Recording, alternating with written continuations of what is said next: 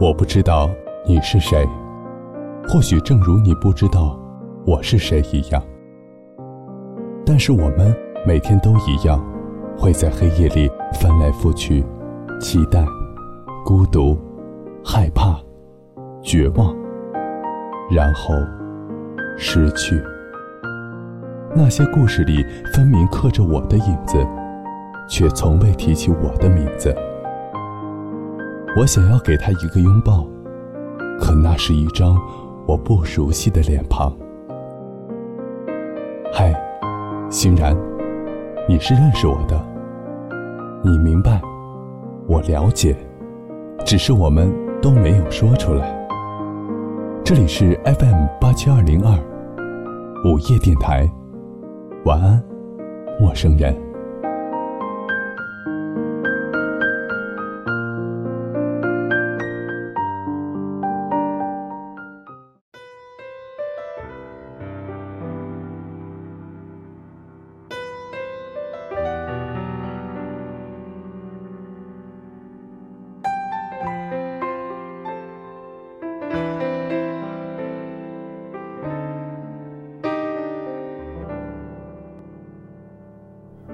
看看大伙儿合照，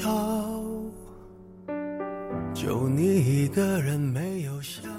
Hello，欢迎大家在周六的晚上准时收听我们的 FM 八七二零二。晚安，陌生人，我是这里的主播欣然。为爱情折腰。难道不是你一直以来戒不掉的癖好？你在想谁？想到睡不着。你会不会有这样一种感觉？看不清前程的景色，却笃定的闷着头，朝着一个方向冲。该来的不一定会来，但你一定会去该去的地方。就像是已经有人等你，已经一砖一瓦的砌好了你的热量，企图反而是归宿。远方，对于现在的你来说，才是故乡。你们收听到的歌曲来自于陈奕迅，你给我听好。此时此刻，九月十三号两点四十二分，晚安，陌生人。还会让你睡不着，还能为某人燃烧。我亲爱的，这样浪漫的煎熬，不是想要就能要。别炫耀，别说你还好，没什么不好。你就怨日子枯燥。受委屈的时候，可能会让人变得更强大。但是痛苦会让你瞬间变回一个小孩子，只想一直哭，然后等着那个不可能回来的人来抱抱你。旧的就忘掉，渺小的控诉只是证明生活并不无聊。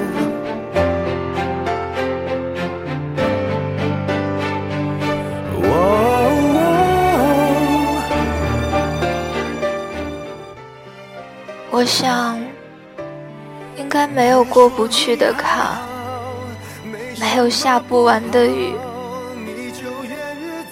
我们曾经都是会彼此珍惜的，爱你如命。时至今日，时过境迁，我希望你能被这个世界温柔的对待。尽管这个世界不尽人意，当然了，如果失而复得，我想你也珍惜不了多久。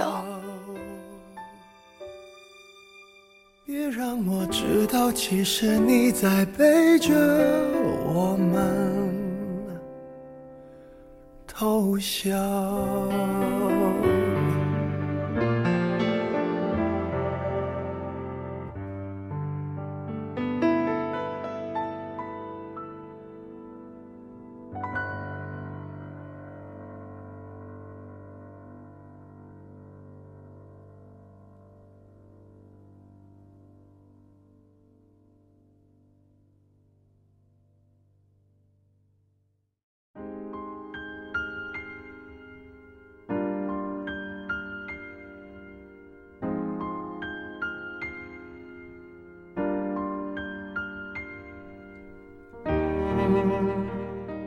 Hello，欢迎大家在周六的晚上准时收听我们的 FM 八七二零二午夜电台。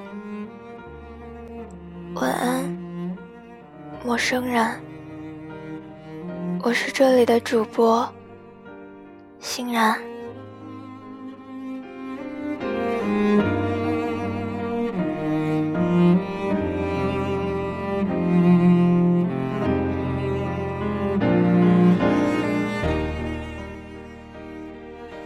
时候，我的手机上有三个电话，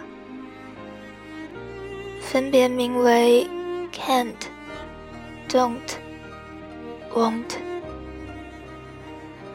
这是曾经我最在意的三个人，但是如今都不在身边了。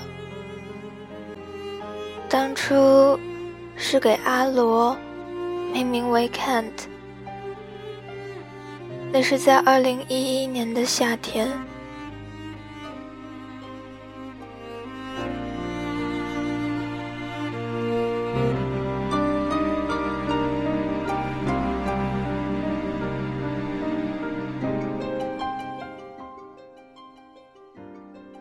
二零一一年，我小升初，过完了十二岁的生日，就准备去初中了。当时已经做好了未来的计划，却没有想到家里人会反对。可是我还是孤注一掷的，要去这个学校里。当然了，就在我收拾好行李，准备出发的前一天晚上，还是出了些意外。就是我去给阿罗打电话，怎么打也打不通，他的电话一直处于无法接通的状态，导致我很担心他是不是出了什么事，所以连夜坐车，最后终于赶到了阿罗的家里，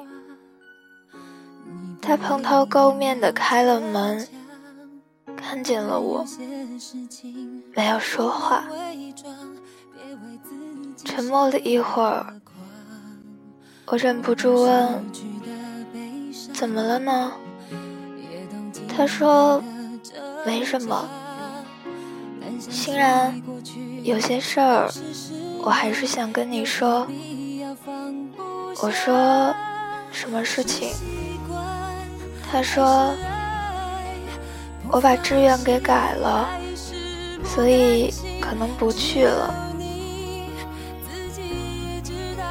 那天晚上，我就记得一个人走在街上，边走边哭。阿罗也没有追我，也没有挽留。我不知道，我只知道他跟另外一个女生约好了一起去成都。剩下的，我也没有理由追问。后来，我还是很难过，所以就蹲在了马路中间，希望赶紧有车压过来。死了就一了百了了，这样他还能愧疚一辈子，就死得其所了。后来一辆车也没有，就是有几辆路过的小摩托车，上面的人大骂了几句，就扬长而去了。所以我只能坐在地上，一直等到了天亮。然后失魂落魄的坐车回去，回去以后睡了三天三夜，父母担心极了，当时我都反锁着门，他们担心我做什么出格的事情，我妈哭了很久，一家人茶饭不思。我就窝在床头，想想自己有多难过，居然要全家人来承受。后来，我开开门，抱着我妈哭了起来。哭过之后，我说我饿了，我妈立刻跑去厨房，给我做了一碗超级难吃的面。后来去了学校，上了初中，我发现阿罗的影子还是一直都在，不单是网上，那些被我设为特殊好友的阿罗的页面，他只要一有动态，就会立刻跳出来。我是心软的，终究还是给他发了消息。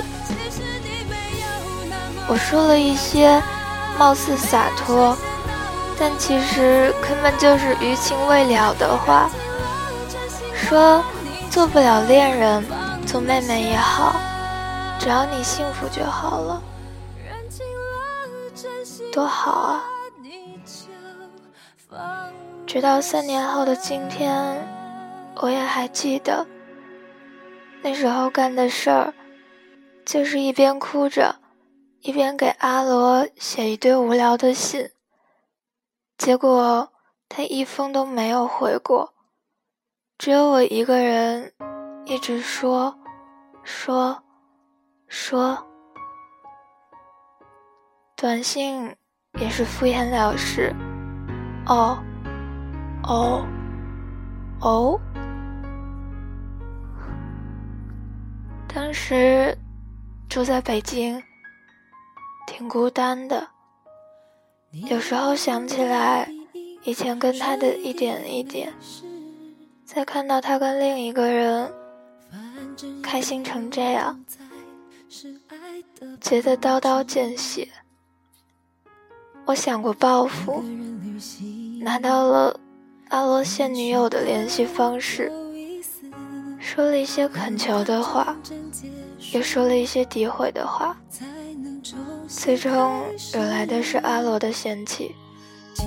他说：“欣然，你能不能别跟个孩子一样，做一些幼稚的事情？”我说：“我本来就是孩子啊。”那时候在图书馆看书，无意间看到了寒山和拾得的对话。寒山问拾得：“世间有人谤我、欺我、辱我、笑我、听我、见我、骗我，如何处置乎？”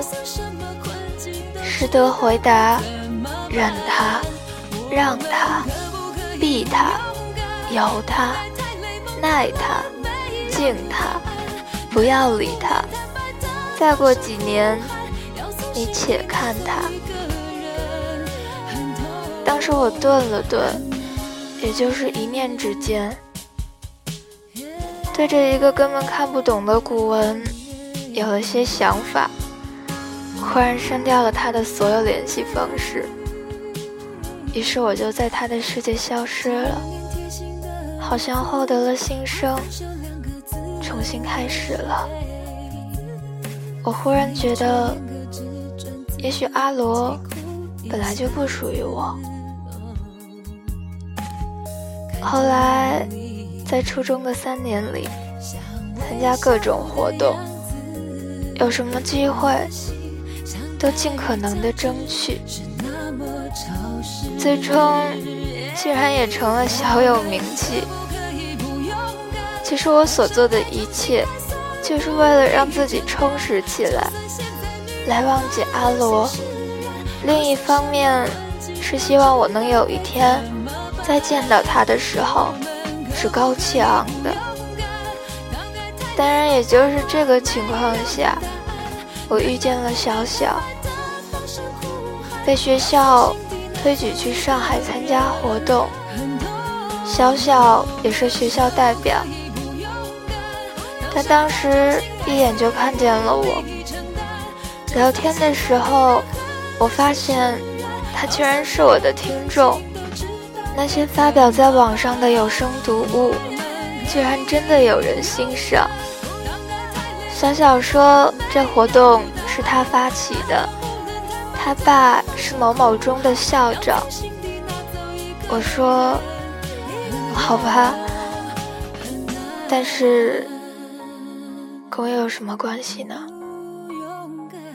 那是在上海的第二周。当时我跟小小到处出去玩，结果他提出了交往。我给老陈打电话，老陈说：“我觉得，爱情吧，不能随便开始，也不能随便承诺，不然的话，你很可能又会变成一个傻逼。”发质在旁边一应一和。对，我们都觉得不合适，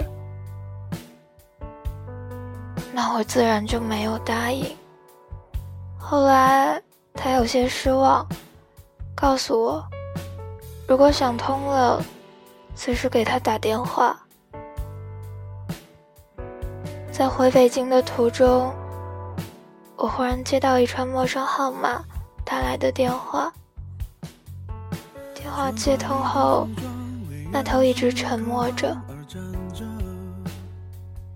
当时我的脑子一闪而过，就是阿罗的影子。我又喂了两声，那面就挂了电话。我下飞机以后，看到了那个陌生号码发来的短信，只有三个字：还好吗？我没有回，也没有动。当然了，我自然知道谁问出这样的话。在夜里，我悄悄地用小号去看了阿罗的空间，我才发现阿罗删掉了所有的东西。我当然知道了，阿罗出事了。我又把电话打了回去，阿罗浑浑噩噩的声音，没有精神。我说：“阿罗，对呀，欣然，还好吗？挺好的，你呢？哦，凑合吧。”我没有想到那天一聊就是一夜，阿罗给我讲了。他跟自己与女友在成都的经历，那个女孩竟然有三四个男朋友，一面用阿罗的钱，一面和其他男生混在一起。阿罗开始装作不知道，其实有很多人跟他说了，最后终于正面撞见，那个女生给他的回复是，给不了未来。当然了，阿罗和他恋爱这些年，用光了所有的钱，在学校挂了无数科，毕业都成了问题，女生就这样拍拍屁股走了，再也没有找过他。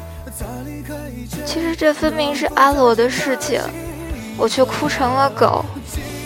坐在吧台的老陈看见我这样，忍不住说我傻逼。我说我真的很难过。老陈说，我觉得接下来他肯定会跟你和好的。我示意他小点声。我说，你没事吧？阿罗说：“是我活该，你别哭了。”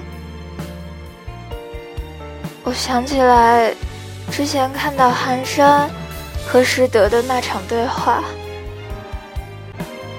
阿罗说：“欣然会原谅我吗？”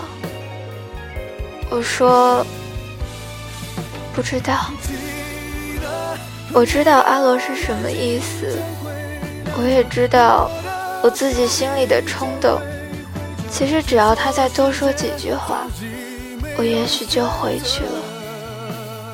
也许就是这个时候，那句脱口而出的好字，我还没有说出来，手机就被抢走了，随着一声巨响，被砸成了碎片。老陈歪着脑袋靠着墙，颠着腿看着我。他说：“人家让你当狗，你还真当啊！”我把自己捂在老陈的怀里，哭了很久。后来，老陈帮我修好了手机，准确的说是拼好了。然后我在他的注视下，给阿罗命名为 “can't”，因为不能，不能回到过去，所以不能听，不能接受，不能心软。我记得那年的冬天特别冷，只要一走出宿舍。就觉得寒风刺骨。后来阿罗发了很多信息，我忽然明白，为什么当年自己发那些信息，阿罗不会回，因为他越发，我越麻木。那时候，我静静地走进了图书馆。圣诞节到了那天，我意外的接到了小小的电话。他说，在你们学校门口，信吗？我以为他在开玩笑，结果他真的穿着羽绒服，远远的就冲着我笑，笑得很好看。我记得那天他在雪里的模样，站在大树下。搓着手，跳着脚，雪白色的羽绒服，俊朗的外貌看起来居然变得滑稽了。他不是我喜欢的那种男生，他长得太好看，好看到不真实。特别是我一直对自己的长相就不自信，更何况。这么多女生喜欢的男生，那天他给了我一盒费利罗，一共有三种味道，但是我一个都没有想吃。后来我们一起吃饭，他说：“你多吃点吧。”我觉得他是纨绔子弟。就算是不仗着家里的资本，也不会轻易的对待感情。后来那天，他跟我说了一段话，确实让我重新认识了他。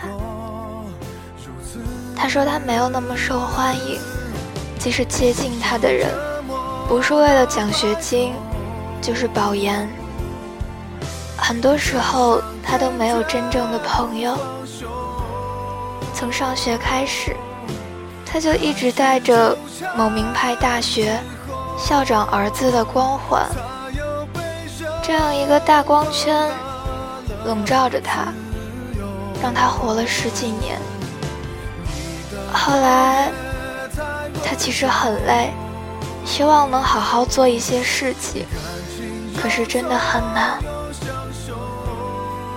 后来他看见我，忽然觉得是有事情要做，包括这次翘课从上海来到北京，不管是真的，是假的，至少我内心很感动。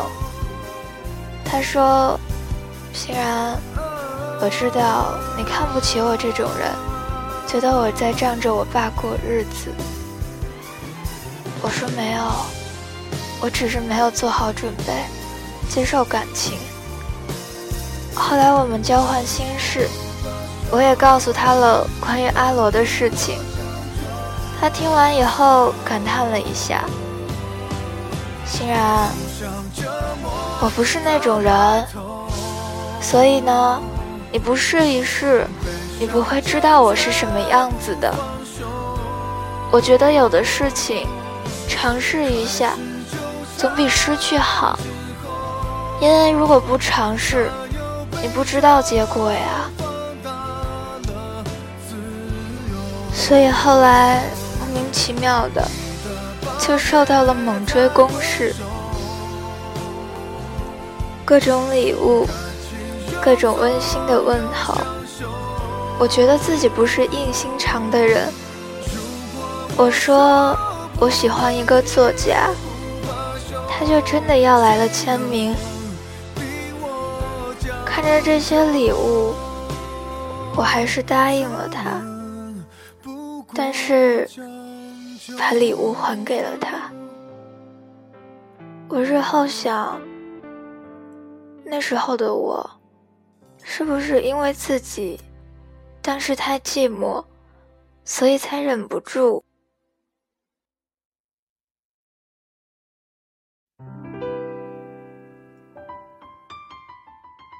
后来有一天，阿罗忽然打电话。当时我直勾勾的看着那四个字母，愣了很久。C A N T，电话就这样响了一上午。我接起来，阿罗说。欣然，为什么不理我？我说没有不理，我觉得那些无关紧要的话没有必要回。他沉默，我也沉默。最后他说：“你是不是恋爱了？”我说：“对的。”他呵呵的笑了两声。春节回家之前，小小说让我去上海玩，他帮我把机票买好了，然后我就真的去了。当时他准备考重点，还要画画，所以比较忙。后来。他就给我讲故事，我发现他有很多故事，永远都讲不完。我怎么觉得我跟金丝雀似的？后来一边在宾馆里写东西，一边等着早上到来。小小来看我，他说。你喜欢上海吗？我顿了顿，没有说话。我当然不喜欢上海。如果可以，我想留在北京，或者去东京，或者去南京。这确实是我真实的想法。当然了，反正不是上海。我从来没有想过在上海。这时候，他微微皱眉。欣然，你不喜欢吗？我一直在想，笑完就回房间，因为第二天我就订了回北京的机票。有一次我问他，我说：“小小，如果不在上海，去别的地方，你会去吗？”小小说：“为什么不在上海呢？除了上海，还能找到哪一个地方比上海还要好呢？”我说：“上海很好，可是不属于我。”但是最后欲言又止，剩下的半截话没有说出来。房间里还堆着他送的各种东西，当时哽咽着说不出来。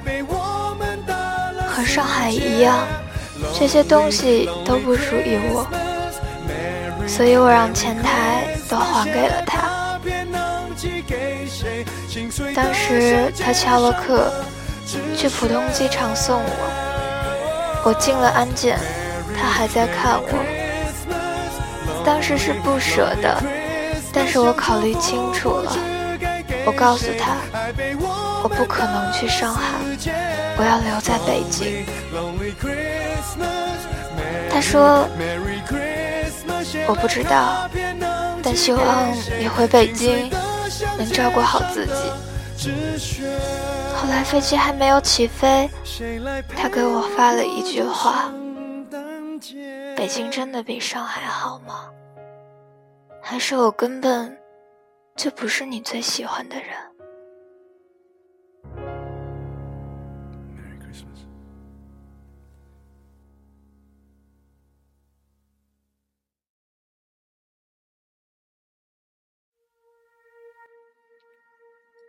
我当时心里很酸的，我一定知道他对我有多好，我也明白，未来。我见过他爸爸，我觉得这种唯我独尊的家族不适合我。我是北京小地方出来的孩子，如果以后我想吃路边摊。都会被看不起，那我就太不爽了。没有家世，没有资本，所以我一旦选择前往上海，就是寄人篱下的生活。不成，我说不留在上海，你愿意吗？我忽然想起王家卫的《花样年华》里，苏丽珍对着周慕云说的那句台词：“如果多一张船票，你会不会跟我走？”小小说：“嗯，让我想想吧。我知道答案了。那天回家。”同学聚会，我看见了坐在角落里的阿洛。阿洛过来敬酒，故意要和我干两杯。我举起酒，一口气干下去了。我当时回到座位，心里想：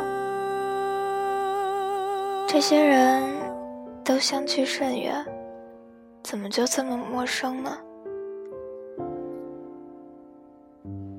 他问我，毕业之后回来吗？我说不。那天他喝高了，出门的时候来拉我的手。以前同学聚会完，他也是这样，但那次我狠狠的就甩开了。我说，嗯，滚。但是睡觉前，小小发消息来，他说：“欣然，我想我离不开上海，我也离不开你。可你知道，我已经报了复旦的研究生。”我说：“哦，嗯，知道了。后来我再也没有联系过他，他也没有联系过我。没有关系的，这次我把小小的名字改成了 Don't。我在告诉我自己，不做就是不会因为为了爱而去妥协。未来的路很难，但需要一个对方都愿意调步一致的人。他不是，相比 can't，don't 决绝。我嘴上不说，心里挺崩溃的。当时我知道，小小给我发的短信已经过了时效。那就知道了，就是最终结果。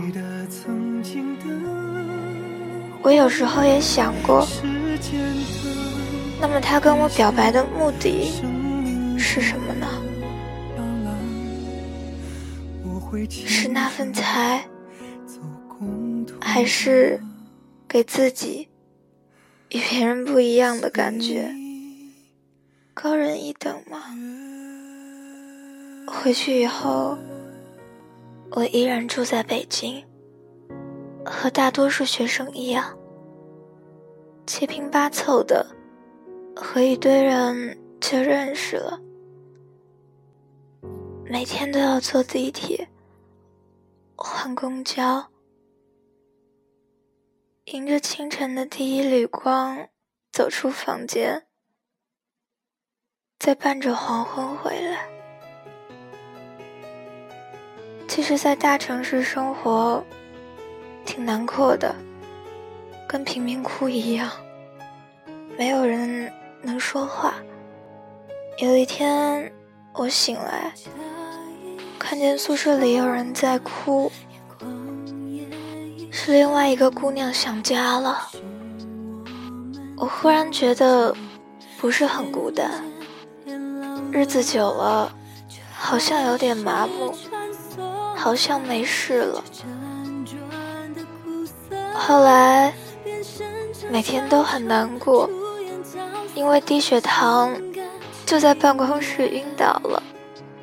当时阿木刚好路过，他把我扶起来，给我吃了点东西。我觉得我就像流浪猫一样。后来我抬头看见了他的眼神。就像刀刃一样锋利。当时宿舍人很少，后来阿木问我可以合租吗？我说我不知道。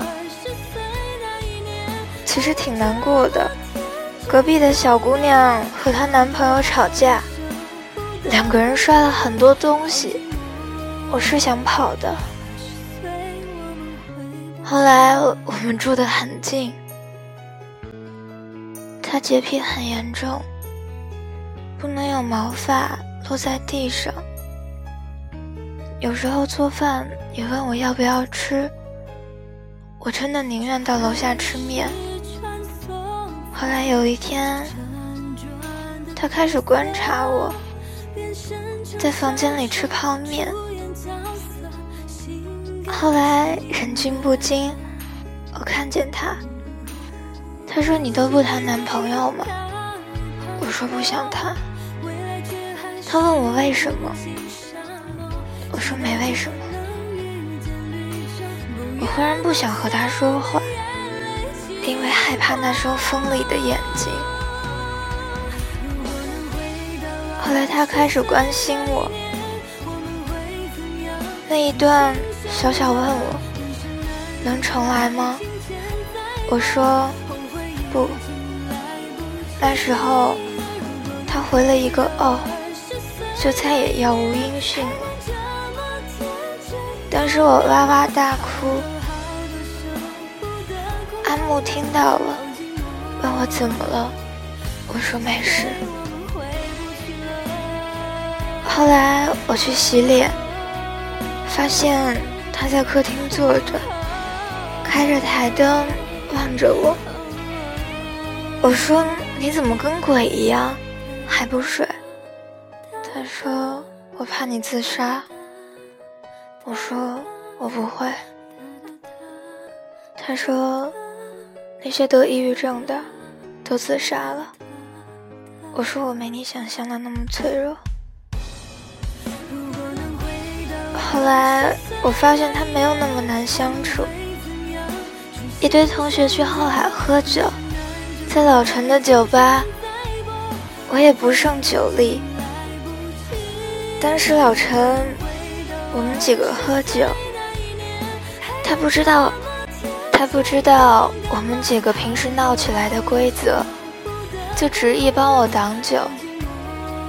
后来老陈笑道：“这算哪门子事？你真当欣然是你女朋友了？”我说：“妈的，你少说两句。”谁知道阿木说：“谁说挡酒只能帮老婆挡的？”我可没听说过。老陈嘴角微微一笑，哦，是吗？那我还听说过帮妈挡的，帮奶奶挡的，帮小闺蜜挡的，依然是你哪个？后来阿姆跟我一起脸红，最后他坐在椅子上。我说谢谢，他说不谢。后来又是圣诞节，小小忽然飞了回来。那天我回去，他做了一堆吃的，我闻到香喷喷的菜，眼泪在打转，忽然觉得很温暖。后来吃到一半，他说：“丫头，有个事儿跟你说说。”我说：“成，说。”他说：“我下个月去菲律宾。”我心中一梗，哦了一声。他继续说：“我不在，房租继续付着，你放心住。”筷子在嘴边，我送不进去。后来，我点点头，眼泪一直掉到了碗里。他说：“我呀，是北京的，想做一桌日本料理，没那么容易。不过我估计啊，如果不给你做，以后也没机会了。”我说。你还会回来吗？他说：“有可能吧。”我也不敢送他。后来和朋友去三里屯，那时候正好有朋友在唱歌，他问我有没有想听的，我说让他随便唱。他唱：“早已知道爱情是难舍难离。”早已知道爱一个人不该死心塌地，早已不再相信所谓天长地久的结局。我接到了阿罗要结婚的消息，接到了小小在上海留校的消息，阿木没了。其实我一直也明白，那些在一起的时候永远看不清的事情。分开就明白了，那些爱你的人，永远不会在你爱的时候珍惜，只有分开才明白。阿姆在离开的那天，也给我发了最后一条短信，让我把它备注改成了 “won't”。他说。不必等。